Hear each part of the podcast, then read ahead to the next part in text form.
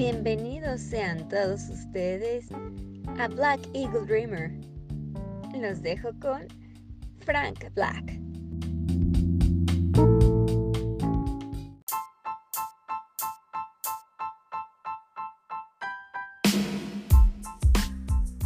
Buenos días, buenas tardes y buenas noches. Espero se encuentren bien el día de hoy, siendo miércoles 15 de julio del 2020. Un día más o un día menos. Tiempos de confinamiento. En estos tiempos donde la verdad cada día pierde su valor. Porque pues este 2020 nos ha dejado tal vez uno de los peores años. Y bueno, el día de hoy tenemos eh, varios temas para platicar, muy muy interesantes. Tenemos la sección con Anne. Eh, tenemos también la sección de entorno del FER. Y tenemos también eh, la sección de Aura Presenta. Y bueno, pues los dejo con Black Eagle Dreamer.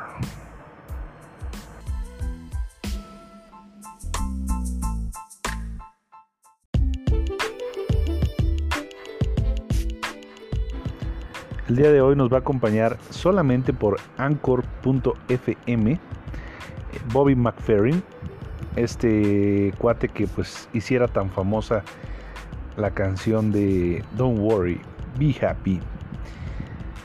Su gran éxito que hasta la fecha sigue siendo eh, un mensaje como de no te preocupes, eh, sea una persona positiva, todo pasará.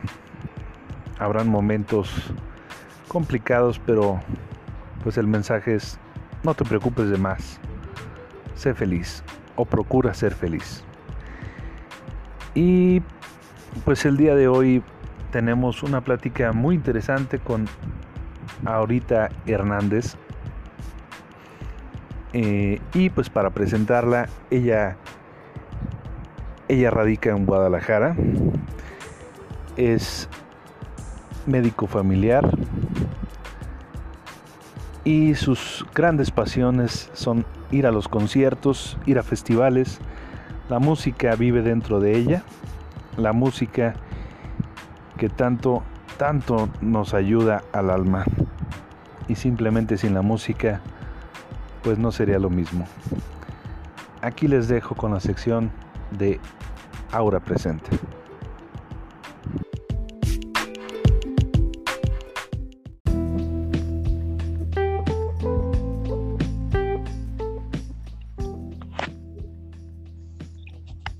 Hola, Aura. Buenas tardes, ¿cómo estás? Hola, buenas tardes. Bien, gracias. Después de mil años que esta aplicación de Spotify no nos quería dejar enlazarnos. Sí. Puros problemas técnicos, pero ya lo logramos. Exactamente. ¿Y cómo has estado? Bien, gracias. Aquí sobreviviendo a la pandemia. A la pandemia. pues bueno, ¿qué más, verdad? Y lo que falta. Ay, sí, sí. Y nos ibas a platicar de un cantante. Sí, mira, quiero compartirles sobre Jeff Buckley. Ahorita, fíjate que en esta temporada, pues, de, del confinamiento, como que a todos en un momento nos llega el aburrimiento, ¿no? La desesperanza. sí, de hecho. Sí, pues hay que, hay que buscar alternativas para relajarse, para salir de, de la paranoia. Y pues, qué mejor que, que la música. Sí, la música siempre te relaja, sea el género que sea, y como que a veces te abre un poquito la mente. Sí, claro.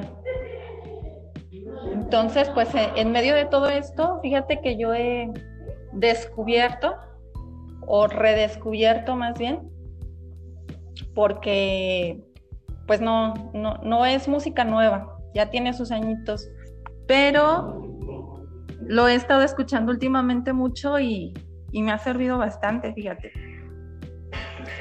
Fíjate, ahora bueno, ya, ya, habíamos platicado sobre, sobre Jeff eh, y me puse a investigar. Yo no, ten, yo no, yo no sé mucho sobre él, pero ya el grado de que los Rolling Stones lo consideren como uno de los más grandes eh, de la historia, eh, pues ya habla mucho de él. Sí, sí, claro. Fíjate que varios músicos lo, lo consideran dentro de sus influencias, o sea, del tamaño de, por ejemplo, Jimmy Page, de Led Zeppelin, de Bob Dylan, de David Bowie, de, de, varios, varios de los grandes. Claro, e incluso, pues ahorita que mencionas Bob Dylan, lo felicitó en algún momento, Paul McCartney, eh, pues entre muchos. Y, y, y pues leyendo, se me hizo pues triste que pues solamente pudo sacar un álbum. Por ahí, desgraciadamente, Oh, falleció haciendo su segundo. Sí, El solo tuvo que- un, un álbum de estudio, el único, se llama Grace. Grace, Y, ¿verdad? pues, Sí. Tuvo, tuvo una muerte prematura. Como muchos de los genios, pues le pasó que a los 30 años falleció ahogado. Una muerte muy, muy rara. Pero fue como de esos genios, genios tristes que tuvieron como una historia trágica. Precisamente fue hijo, hijo de otro genio triste, podríamos decirle, que en su tiempo también este, pues hizo su trabajo, pero no fue reconocido hasta después. O sea, generaciones posteriores son quienes lo valoran o quienes lo seguimos encontrando. Claro. Él se- el papá se llamaba Jim. Jim Se Buckley, ¿verdad? llamaba Tim, Tim Burkle. Y él era, tocaba como tipo folk, jazz. Muy diferente lo- a lo que luego el, el hijo. Bueno, por y ahí. más menos. bien se enfocó como, no sé, podríamos decirle como un rock alternativo, pero tiene sus, sus tintes como de, de soul, de Sí. blues también podría ser. Que, es- que, que por cierto, pues, comentan, por lo que también estaba leyendo, que se basa mucho en Leonard Cohen, ¿no? Es uno de sus. Oh, sí, ah, sí, lo que pasa es que él reversionó una de sus canciones, Aleluya, que Uy. es una de las versiones más, más famosas, más conocidas. Pero esa canción, o sea, tiene, tiene su propia historia. Que ya este, Claro. más adelante, si quieres, nos, nos adentramos un poquito más en esa, porque sí, es, Muy bien. es otra historia también, es otro mundo. Claro, tiene mucho, mucho de dónde. De dónde platicar. Aleluya. Sí, y de, Pero- de Barkley pues tiene, está limitado el, el material, pero es como muy, muy rico. Tiene, de en ese disco de Grace, tiene varias versiones originales y tiene también muchos este, covers, o tiene sus propias versiones de otras, de otras también ya, ya famosas. Súper bien. Entonces, pues recomendarías ese, porque por ahí se comenta que el segundo disco se, se lanzó, ya digo póstumo. Ah, sí. Sí, sí hay material después, pero son más bien recopilaciones o son grabaciones de, de conciertos que dio después. O, bueno, que ya había dado, pero que no quedaron este, en, un solo, en un solo disco. Ah, ok. Entonces, material nuevo, pues nomás el de Grace, prácticamente, más las canciones que alcanzó a grabar. Sí, sí, sí, pero sí, sí tiene varias, varias canciones que, que vale la pena escuchar, pero con calma. O sea, es ese tipo de música que, que se amerita que te pongas tus audífonos, que la escuches tranquilamente. Por ejemplo, Relajado después de un no día de trabajo. Sí, yo le recomendaría Grace, es la, es la canción que lleva el mismo nombre del disco. Grace, está por ejemplo Dream Brother, esa es, es muy buena. Esta otra que se llama um, Lover You Show Come Over, algo así. Ajá, es buenísima. Esas son, son tranquilas más bien. Y tiene otra ahí en el mismo disco que también es de las originales que se llama Eternal Life. Si les gusta algo como más rockero, ya más movido, más fuerte, esa es, es buena. Ah, súper bien. Entonces tiene música tranquila y música para aprendernos un poco también, como para despertar. Sí, sí, sí, o sea, tiende más a lo tranquilo. Su voz es, era un- una voz muy, muy virtuosa, o sea, tiene unos rangos vocales muy, muy fuera de serie. Y en cuanto al sentimiento que transmitía, pues también es mucho, porque hay quienes tienen una, una voz también privilegiada, pero a veces al momento de cantar, pues la, aprecias la voz, pero no transmiten tanto o no te llegan. Y ya es uno de los cantantes que, que, te hacen sentir, que te, que te lleva a otra dimensión, que te toca el alma, digamos. Sí, pues precisamente, no sé si opinas lo mismo que yo.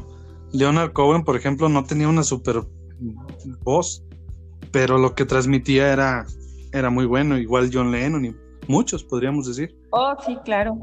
Sí, o sea, quienes hay quienes tienen su fuerte en la voz, hay quienes tienen su fuerte en la interpretación o al escribir las canciones. Y hay quienes pues sí reúnen varias cosas, ¿no? Así es que ya lo tienen pues prácticamente todo. Pues muy bien ahorita. sí, si quieren desconectarse un rato y meterse ahí, ahí tienen otro punto. Sí, porque pues no se le ha reconocido lo suficiente o, con el tiempo se va olvidando y, y, es bueno retomar esa música. Sí, sí, claro, vale la pena. Pues muchísimas gracias ahorita y pues no nos despedimos para la próxima platicar sobre Aleluya, ¿cómo ves? Sí, sí, claro, me gusta. Va, que va. Pues muchas gracias y espero que estés muy bien. Claro, nos estamos escuchando. Hasta luego. Bye.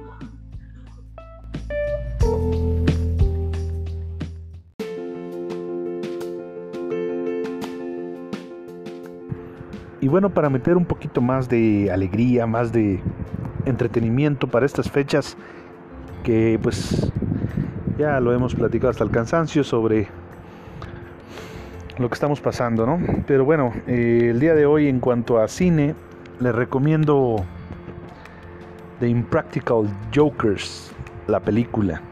No sé si ustedes tienen la costumbre o han estado viendo eh, estos este programa de cuatro amigos. Cuatro amigos que decidieron unirse para hacerle bromas a la gente, hacer cámaras escondidas. Y digo, aquí lo que se me hace mágico de estos cuatro personajes que de la noche a la mañana se hicieron famosos, eh, retándose, así de ver, órale, ahorita, digo, obviamente es algo ya planeado con tiempo, pero que se supone que en el momento, si a ver, yo te reto a que vayas a tal mesa de tal restaurante y se te caiga la comida encima de ellos, etc. Es, es, muy interesante porque aparte se ve, pues que obviamente sí son cuatro amigos, se ve la, la manera en que se llevan, en, en que bromean, en que, en disfrutan lo que están haciendo. Y al paso de los años sigue siendo algo pues muy atractivo, muy llamativo digo, ya mucha gente los empieza a conocer o ya los conoce y ya no es tan fácil pues crear esas cámaras escondidas. Eh, y en esta película, pues muy al estilo hollywoodense, que es quizá lo negativo de la película, es que todo inicia con un suceso en el que los, los cuatro amigos experimentaron en lo que vendría siendo la secundaria o la high school allá. Y y pues ese suceso bochornoso nos lleva a un viaje que pues que va a ir pasando, pues obviamente lo que están acostumbrados a hacer. En el camino van a irse retando, van a ir creando cámaras escondidas grabadas para esta película. Algo así como lo que en su momento hizo Jackass que haciendo su película pues habían momentos actuados, pero también habían momentos de cámaras escondidas. Pero pero muy muy muy diferente, muy diferente a lo que es Jackass o lo que es Impractical Jokers. Entonces, bueno, quizá esos esas escenas sobreactuadas porque pues ellos no son actores propiamente. Quizá es la parte negativa de la película. Eh, sobre todo los eh, los minutos finales. Creo que ya es como que exagerar en esa comedia gringa que, que no siempre es muy, muy buena, que digamos. Eh, entonces, bueno, pues esa es la recomendación como para pasar un buen rato. No es una película como para ganarse premios, ni mucho menos. Es simplemente para entretener. No verán algo maravilloso, pero sí los va a entretener, que ahorita a lo mejor es lo que a veces buscamos. Así que ahí les dejo Impractical Jokers, una película que, que se creó para, para este año, precisamente es muy reciente. Yo tenía pensado que era del 2019, pero, pero no. Salió en este año. Y pues obviamente los personajes son los que ya conocen si es que han visto la, la serie en televisión. Es Brian Quinn, James Murray, Salvatore Sal Volcano y Joseph Joe Ghetto, que también son conocidos como los Tenderlands. Y pues ahí se los dejo, vale la pena verla, como les digo, para pasar un excelente rato, porque vaya que hoy en día hace falta un poco de distracción.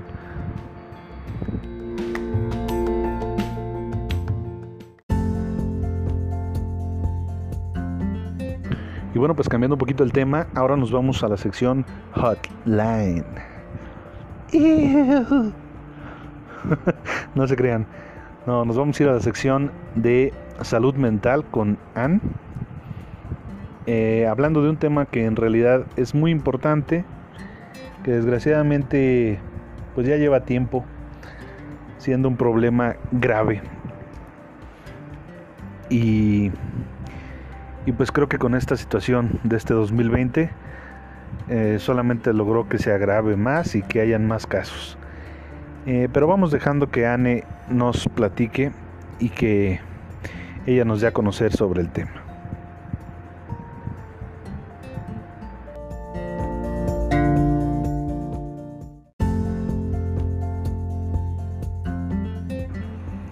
Pero antes necesitamos presentarla como debe de ser eh, Anne es Annette Castro Rojas. Sus estudios son, es licenciada en psicología. Ella ha trabajado como maestra en distintas universidades y ha apoyado en consejería familiar en la Iglesia de México. Sus pasiones son leer, escribir y escuchar música o tocarla. Ella toca flauta y también le gusta cantar. Aparte esto no nos lo dijo, pero es excelente en la cuestión de repostería.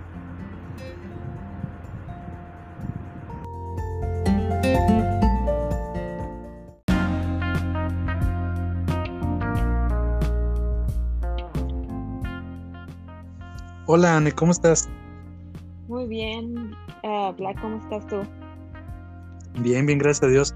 Pues aquí platicando un ratito contigo Cuéntanos, estás desde el otro lado del charco, ¿verdad? ¿En qué parte? Ah, actualmente vivo en Arizona, Phoenix, Arizona. ¿Y qué tal? ¿Cómo te has sentido? La verdad me gusta. El calor está muy feo, pero me gusta. Me gusta que es una ciudad más grande y hay mucha oportunidad de, conectar con muchas personas. Así es. Digo, para la gente que, que no te conoce, eh, pues anteriormente vivías en un lugar un poquito más chico, ¿no? Por allá. Sí, en Nuevo México. Y entonces ahorita te sientes más cómodo allá, como que te, has ido acoplando más. Sí, ya tenemos casi uh, siete, ocho meses aquí y nos ha gustado bastante. Hemos conocido personas muy dispuestas a brindar la mano, así que eso nos ha ayudado bastante a adaptarnos. Qué bueno, me da mucho gusto escuchar esto. Y pues ahorita un tema que pues ya, ya lleva tiempo afectándonos a todos, pero ahorita con más razón en este tiempo de, confinamiento, de pandemia, de, miedos que te empiezan a generar, pues todas las noticias, todo lo que está pasando en el mundo, eh, pues la ansiedad, que es un tema que, que queríamos tocar contigo, que propusiste y pues ¿qué nos puedes decir sobre la ansiedad, Ana? Sí, fíjate que no es una es una problemática que aunque pues se, se calla mucho, ah, tenemos la idea equivocada de que nadie debe de saber lo que estoy sintiendo y, hasta voy a ser visto como débil si, si, la gente sabe que estoy bateando con problemas de ansiedad.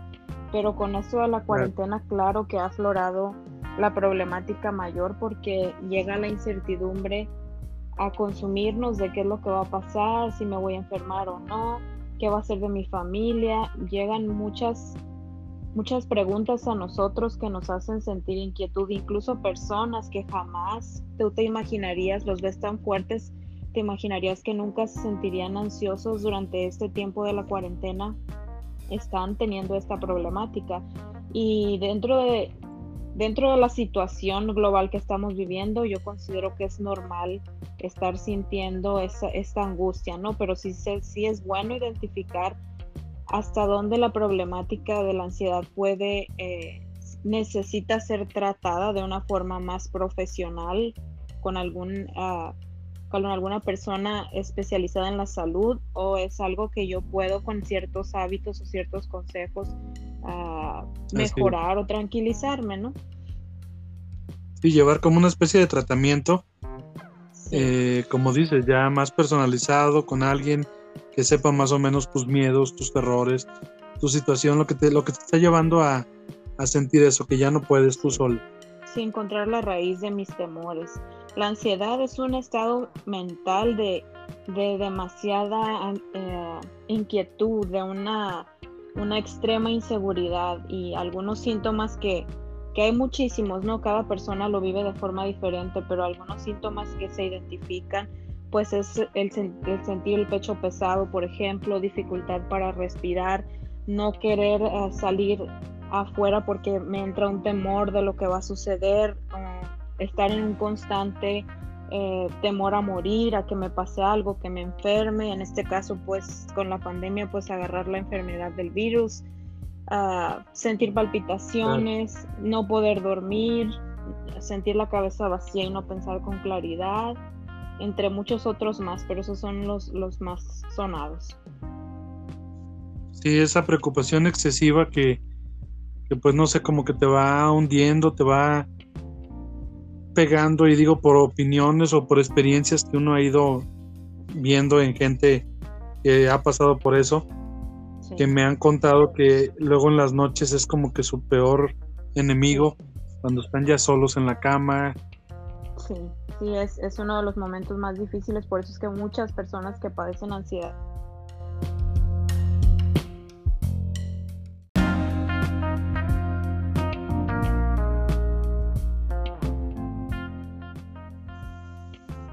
Oye, Anne, y pues en esos casos, por ejemplo, para alguien que vive solo, que mucho tiempo está solo, como ahorita que decíamos que pues en momentos nocturnos, como que pues se siente uno más no sé, eh, más miedos te entran porque tu mente se agarra pensando infinidad de cosas. ¿Qué hacer en esos casos?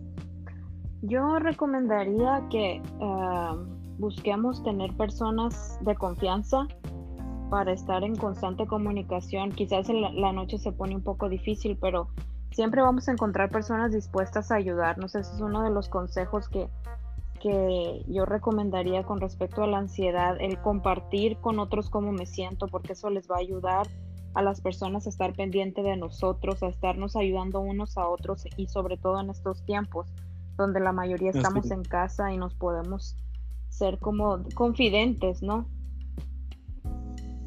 Sí, es que me quedo pensando, tenemos los beneficios, al menos en nuestros casos, que no vivimos solos.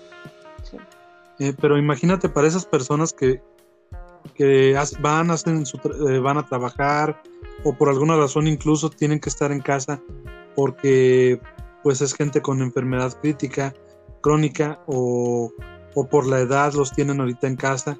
Entonces en casi todo el día no hay comunicación con alguien. Muy complicado, yo creo que ahí sí es de plano un tratamiento con alguien, ¿no? Con alguna persona aunque fuera buscar acompañarte también con algún familiar o con alguna amistad de confianza para no pasar, cuando menos durante el tiempo de ansiedad más crítico, no pasarlo solo. Ah, yo escribí un, un artículo en, en, el blog que tengo sobre 10 consejos para evitar la ansiedad en la cuarentena.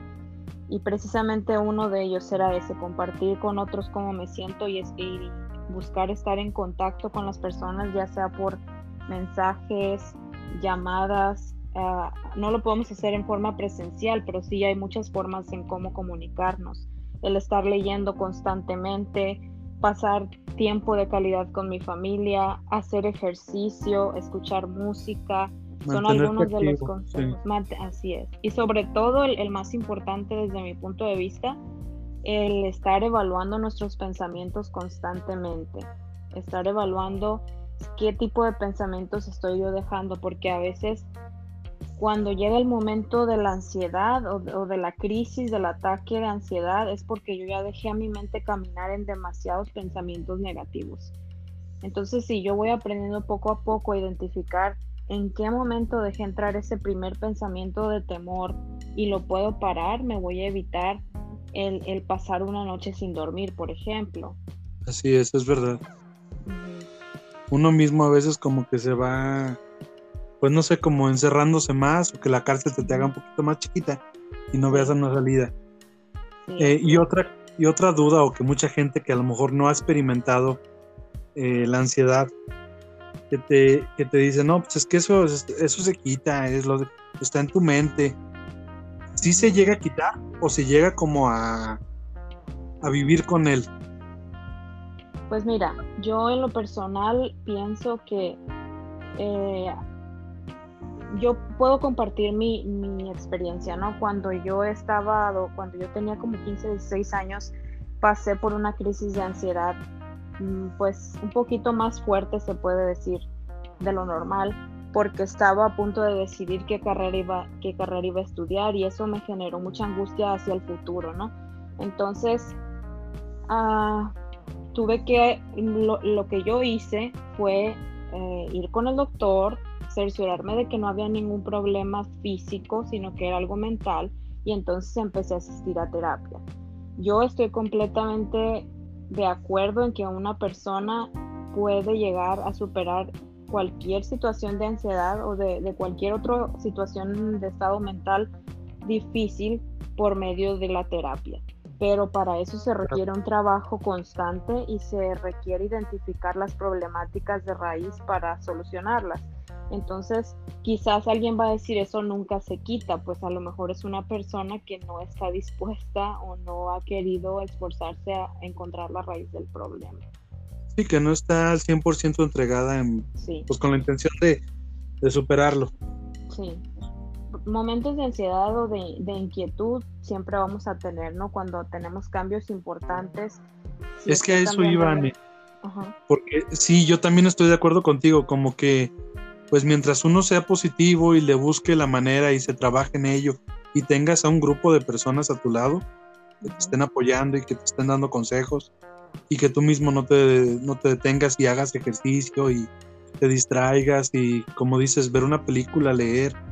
Eh, a veces de todos modos como que vienen rachitas malas, es normal como a todo mundo le pasa y como que vuelve a caer ese peso. Como ya viviste eso, piensas que a lo mejor está ligado pues con esto, con la ansiedad.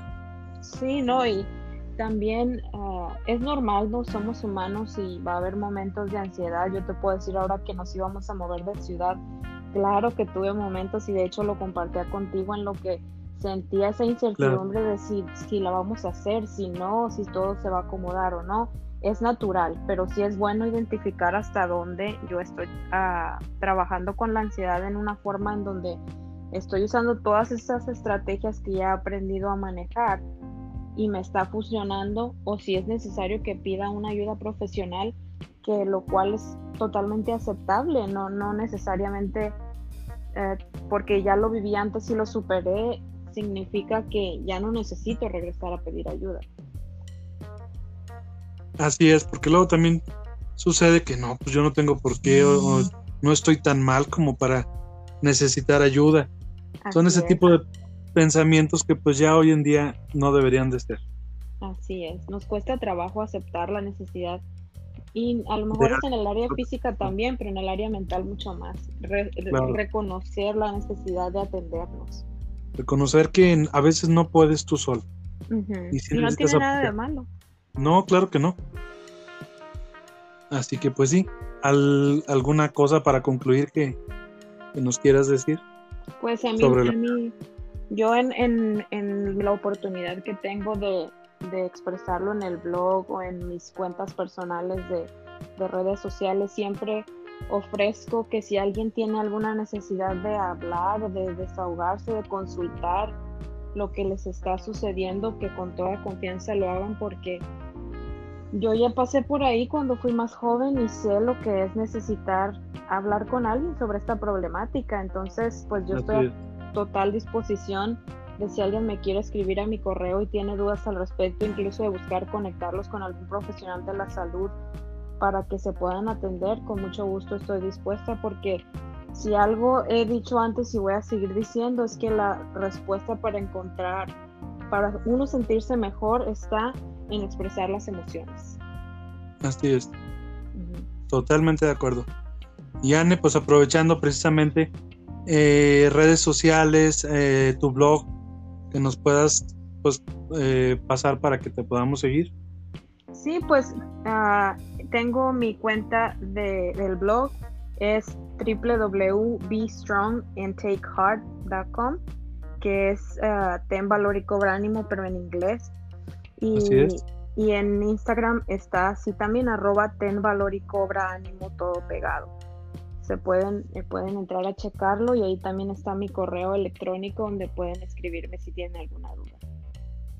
¿Ahí mismo se encuentra el correo? Sí, en la cuenta de Instagram y en la cuenta de Facebook tengo todo ligado. Muy bien. Pues muchísimas gracias, Ana. Como siempre, un placer platicar contigo. Y pues si, si te animas, después tocamos otro tema. ¿Cómo ves? Con mucho gusto, yo por más, más que dispuesta a ayudar. Y un gusto haberte saludado también, Frank. Muchas gracias, Ana. Que estés muy bien. Igualmente. Y saludos a la distancia. A la distancia, abrazos. Claro. Hasta luego. Hasta luego.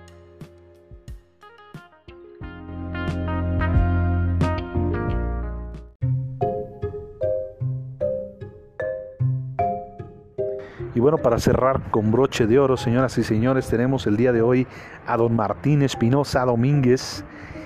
Él nos va a hablar de, de, los tubitos, unos tubitos que se han ido encontrando en diferentes zonas rurales, señores. Estos tubitos, eh, pues es como cuando se creó la euforia de los cartoncitos, ¿no? Los cartoncitos que encontraba uno todos los días en la calle. Pero bueno, desgraciadamente ese enlace no se pudo salvar. Eh, está perdido desde aquella ocasión en los temblores eh, que ha pasado México. Desapareció esos esa eh, pues mm, mejor cambiemos de tema, señores y señoras. el día de hoy tenemos también la sección de Entorno del Fer,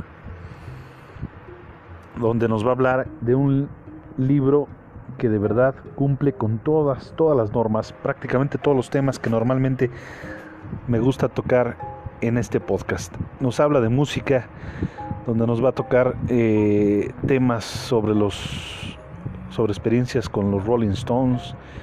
Nos va a platicar eh, del mundo del cine, también se mezcla porque pues en algún momento menciona también a Andy Warhol, en algún otro momento también menciona a Gabriel Vargas. Digo, si, si todos somos fans de la familia Burrón, esa entrevista increíble que consiguió con él, para los que nos gusta el deporte, pues obviamente este libro va más que nada sobre el fútbol. Eh, los once de la tribu, señoras y señores. Eh, un libro increíble. Ángel Fernández también tiene algo que comentarnos sobre él. Julio César Chávez aparece también en el libro. Jane Fonda, una entrevista que le hace bastante buena. Eh, la verdad es que está repleto de, de cosas memorables. Habla de incluso de, de los zapatistas. La verdad es que es como una ida y vuelta por el mundo contemporáneo, digámoslo así. Y bueno, pues prácticamente, eh, digo, no quiero abarcar más sobre el tema. Mejor voy a dejar que, que Fer nos platique sobre este libro que él nos viene a recomendar en su sección En torno del Fer. Pero para que conozcan un poquito más sobre, sobre Fer, él es Genaro Fernando Cedillo Ortiz, es licenciado en Mercadotecnia en la UNIVA, Campus Lagos de Moreno, Jalisco. Eh, él podríamos decir que es un ferviente amante del, de la historia. Y pues qué mejor que la historia de su ciudad natal, Lagos de Moreno, a la que tanto, tanto cariño le tiene. Eh, tiene también una pasión increíble por la música, por la lectura, por el deporte, en especial el fútbol, soccer para los que están más americanizados o agringados, digámoslo así. Y la verdad es un honor tenerlo aquí en Black Eagle Dreamer. Con ustedes, en torno de Fer.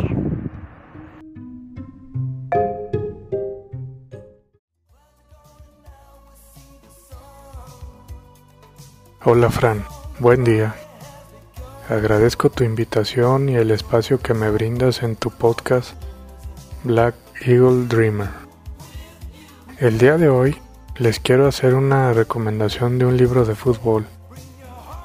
Tal vez han escuchado hablar de Juan Villoro, hablando como cronista de fútbol, o a lo mejor alguna vez se lo llegaron a topar a Juan en la tele, ya sea en una entrevista, hablando de fútbol, donde era invitado con frecuencia a programas, a mesas de análisis sobre fútbol porque aparte de la literatura es un hombre que sabe mucho del tema. Y es un hombre además que ha logrado pensar de fútbol, hablar de las dimensiones sociales, estéticas, culturales, éticas incluso de fútbol en muchas intervenciones mediáticas pero no solo en los medios de comunicación, sino también, como les comentaba, en su literatura. Juan Villoro, además de ser un narrador extraordinario, un buen autor de libros infantiles, que algún día tenemos que hablar de sus libros que ha escrito, es pues yo diría más que nada, o digamos, el mismo rango que narrador, un cronista notable, un periodista notable, y digo periodista en el sentido de quien hace periodismo narrativo, de que coincide el periodismo con, como un género literario. Tiene muchos libros de crónicas Juan Villoro, pero tiene curiosamente uno específicamente de crónicas sobre fútbol, Los Once de la Tribu. El título casi se explica solo. No es un libro tan nuevo, ya tiene sus años, alrededor de 1995. Eh, de hecho, es un libro que publicó la editorial Aguilar en una colección que se llamó Nuevo Siglo y ya lo está reeditado por punto de lectura. Es un libro de crónicas sobre fútbol, es un libro donde Villoro cuenta experiencias futbolísticas, cuenta partidos de fútbol, cuenta encuentros con jugadores de fútbol, perfila jugadores de fútbol, pero al mismo tiempo lo que va haciendo Villoro es desarrollar como una suerte de filosofía de fútbol. Los once de la tribu es un libro para comprender el fútbol, para comprender a los futbolistas, pero yo diría que sobre todo para comprendernos a nosotros como espectadores o como aficionados. Es un libro enamorado del fútbol que al mismo tiempo que tiene una parte de investigación periodística y documental muy seria, yo diría muy rigurosa, trasluce esa pasión hincha que habita Juan Villoro y eso lo hace un libro absolutamente entrañable y vale mucho la pena acercarse a los once de la tribu. Me atrevo a decir que es uno de los mejores ensayos futbolísticos que se han publicado en México. Soy Fer Cedillo Ortiz y nos escuchamos en mi próxima entrega. Hasta la próxima, amable auditorio.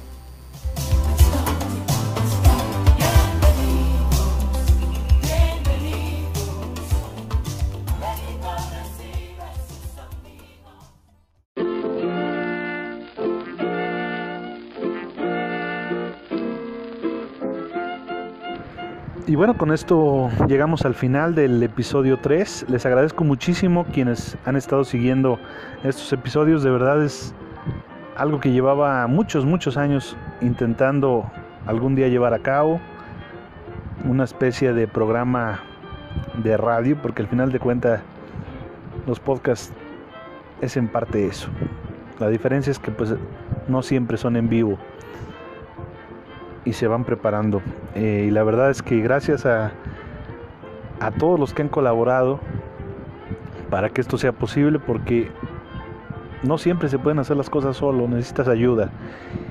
Y pues por eso tengo que agradecer a, a mis hermanas que fueron parte de este proyecto, a mi padre, a Sandra Becerril, que, que ahorita la van a escuchar en, en, el, en la salida de este episodio que me hizo favor de grabar la escritora.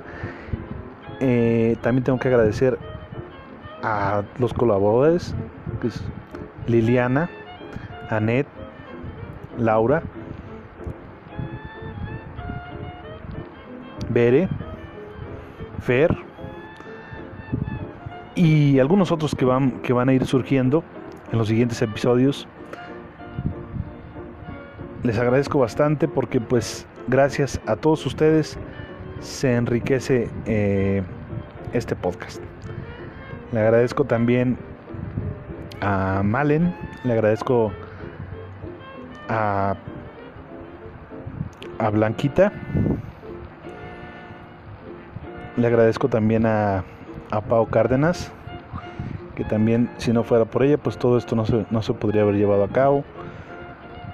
Le agradezco también a Diana, a Diana, mi amiga de la universidad, que, que siempre está apoyando y siempre está atenta a lo que hago. Le agradezco bastante el apoyo. Le agradezco también a Clau, a Claudia, que seguramente va a ser otra persona que me estará apoyando en algunas secciones. Nomás es cosa de que la, la motivemos un poco más.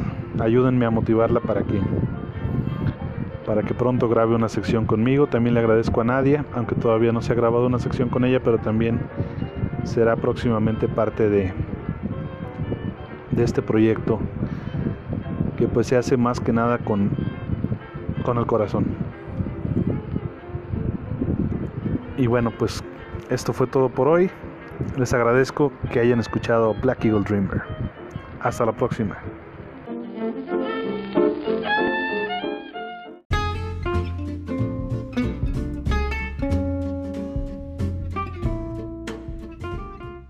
Por fin termina este episodio de mierda. Ya pueden pasar por su emparedado de maní. Nos escuchamos en el próximo.